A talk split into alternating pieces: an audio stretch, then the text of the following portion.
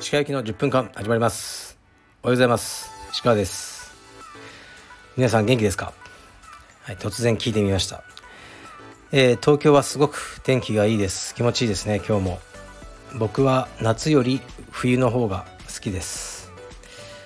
えー、っと昨日はですね、まあ、病院に行って、まあ、僕の腰の話しましたよねなんかモディック変性と言われるよくわからないやつでどうやら腰椎に菌が入って何か感染症を起こしているという、うん、でそこになんかね針をこうね腰椎の中まで差し込んでなんかこう消毒じゃないですけどそういうことをする方針でいくってことですね。うんまあしゃあないですね。で夜は昨日はある人と食事に行きましたね。まあある人って言ってもねまあお友達と言いますか。うん、でまあ地方の道場の黒帯の方でで今ちょっとカルペディム練習されてるんですよね。で食事に行ったんですけどやっぱりね僕のイメージがもう超怖いらしいですね地方のその柔術家からすると怖いというのはねいきなり殴ってくるとかそういうイメージはないと思うんですけどなんかこう、うん、正論でこうね論破してきそうとか なんかこうメールとかしてもね返事も来ないんじゃないかとかいやそんなこと絶対ないですよ。もう、うん、必ず返事とかはしますけどね。なんかそういうキャラだと思われてるみたいですね。残念です。もう少しこうみんながとっつきやすいキャラクターにあのなっていきたいなと思うんですけどどうしてもこうたなんかね近寄りがたいあのキャラクターに地方の方は思っているということをね正直に話してくださってありがたかったですけどね、まあ、それは損しかしないんでちょっとねもうちょっと YouTube あたりを使ってねお茶目なあの一面を見せていこうと決心しました。ではレターに参ります。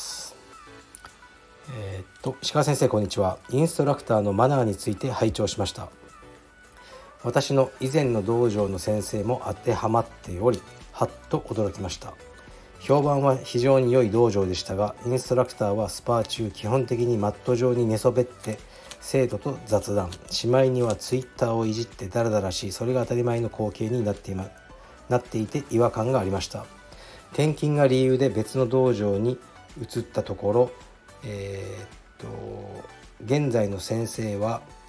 携帯をいじるなどもってのほか先生がマットに座らないで生徒も立っていて心なしか道場内の空気もピリッと正されている気がします。私は特に学生時代体育会系で過ごしてきたわけではありませんが最低限のマナーを守る環境下だとこんなにしっくりくるものなのかと感動したのを覚えています。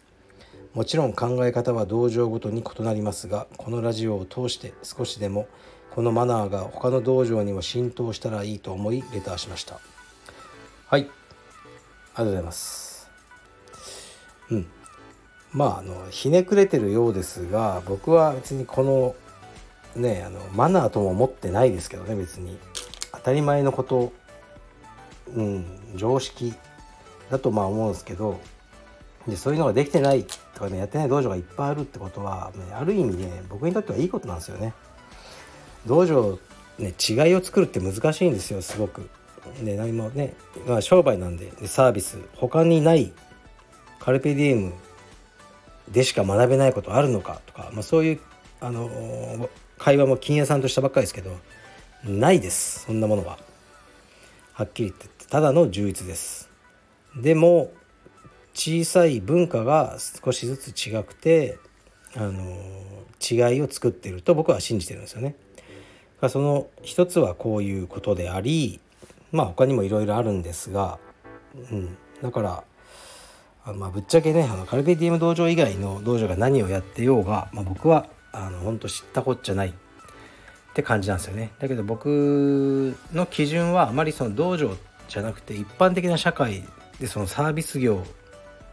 と比べて自分たちがどうなんだってそのいただいてるお金を見てその価値を提供できてるのかっていうところで僕はこう比較してるっていう感じですね。はい。じゃあ次いきます。鹿さんこんにちは。先日の放送で6000万円の時計をキャッシュ購入された方の話を聞いて3000万円の35年住宅ローンで苦しんでいる私は衝撃を受けました。なぜ同じ人間でここまで差ができてしまうのか。この差の要因については親が裕福かどうか親の教育生まれ持った個性運などが考えられますが石川さんとしては何が一番の要因と思われますか？うーん分かんないですよ。運じゃないですかねやっぱ。こう実力とかね、なんか頭がいい順にお金持ちになってるわけじゃないと思いますけどね。やっぱなんか運じゃないですかね。たまたまこの時にね何かあのね誰かと出会って一緒に、ね、商売やってお金持ちになったとかいますしうん。いいじゃないですか住宅ローン。3000万円35年ローンで。全然万々歳ですよ。はい。でそうっすね。やっぱ幸せならいいと思うんですけどね。で僕ももちろんそのキャッシュ6000万円で時計を買う側の人間ではないですよね。どちらかというと3000万円の35年住宅ローン派。ですから、まあ、もっとお金欲しいなと思わなくはないんですがね実はねあのちょっと驚くかもしれないですけど僕ねフェラーリを買おうかなちょっと思ったんですよでディーラーさんで試乗とかもしたんですね実は。で買ってもいいなと思ったんですよ。で多分皆さんのイメージだと違うと思うんですけどえそんな石川さんギラついたもの嫌いそうって思うかもしれないですけど嫌いじゃないんですよ。実は。そのフェラーリという車はいいなすごいね尊敬してるんです。そのブランドフェラーリという。本当に買おうかなと思ったんですけど、まあ、一つはもう2年待ちなんですね納期が。今頼んでも来るのが2年後。というのと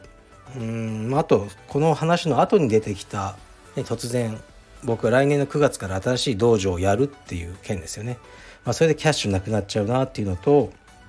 でも一番のなんかあれはフェラーリって検索するともう YouTube がいっぱい出てくるんですよ。でフェラーリ購入しましたみたいななんかお金持ちだかなんだか分かんない人がいっぱい出てくるんですよね。でなんかそれ見て嫌になっちゃったんですよね。なんかダセーと思って。でこの中の一人と思われるの嫌だなと思ってもうなんか急に冷めちゃったんですよねそうすると。でじゃあ本当に欲しいもの何なのかなと思うと僕はやっぱ旧車が好きだったんですよねすごくずっと前から。でまあ前も乗ってましたけどいろいろ面倒だったんでで前はその旧車1台で乗ってたから大変だったんですよね途中で壊れたりして。で今はま普通のね普通のそのまあ新しいボルボも持ってるので普段使いはそっちでよくてで本当に天気がいい日で時間がある時だけ空いてる道を楽しむためにはあの旧車もいいかなってことで買うことにしたんですね。まあ大体ですねそのフェラーリの20分の1ぐらいの値段で買えるんで、はい、そのベース車はやばいですよね20分の1ですよ。でそれにまあ100万150万ぐらいお金かけてレストアしてもうビカビカにしようかなって思うんですよね。で僕はそっちの楽しみの方がやっぱりいいなって思ったのでまあお金じゃないと思いますよ楽しみは。うんちょっと長くなりましたけどね。で今日はですねちょっとこれから仕事した後あのクワガタ師匠と会います。はい